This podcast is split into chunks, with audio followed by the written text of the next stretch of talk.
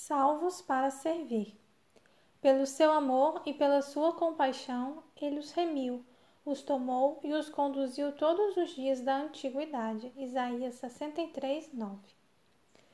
Como orador e diretor do Ministério Internacional de Televisão está escrito, passo quase 200 dias por ano viajando. Compromissos de pregação, reuniões evangelísticas, Sessões de gravação de televisão fazem com que eu fique longe de casa por bastante tempo. Minha esposa e eu passamos muito tempo em quartos de hotéis. Aqui está um segredo familiar. Sou conhecido por estar sempre perdendo a chave de meu quarto de hotel. Parece que tenho uma certa dificuldade de saber onde coloquei aquelas estranhas chaves que são como cartões de plástico. Não sei como acabo perdendo as chaves só sei que perco muito tempo procurando-as e às vezes, desesperado, simplesmente desisto. Uma coisa é certa: seres humanos têm muito mais valor do que uma chave de hotel, e Jesus nunca desiste nem perde a esperança.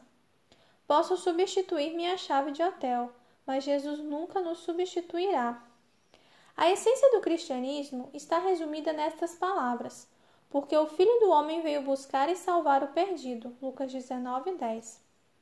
Jesus era apaixonado por salvar outros. O coração do verdadeiro cristianismo é o amor por servir outros. A essência da fé cristã é participar da missão de Cristo de salvar os que estão perdidos. Seguir a Jesus significa segui-lo na missão redentora de alcançar as pessoas com o seu amor. Alguns têm uma ideia estranha acerca do cristianismo acreditam que o cristianismo é desistir das coisas más para que sejam salvos. Eles não fumam nem bebem, não se vestem desta ou daquela maneira e acham que isto é a essência da religião. Não entenda mal. De fato, Jesus nos convida a render tudo. Mas existe alguma coisa ruim no céu? De quantas coisas ruins Jesus desistiu ao deixar o céu? Do que ele abriu mão? Ele abriu mão de coisas muito boas, a adoração do Pai, a adoração dos anjos, o louvor do querubim, do serafim.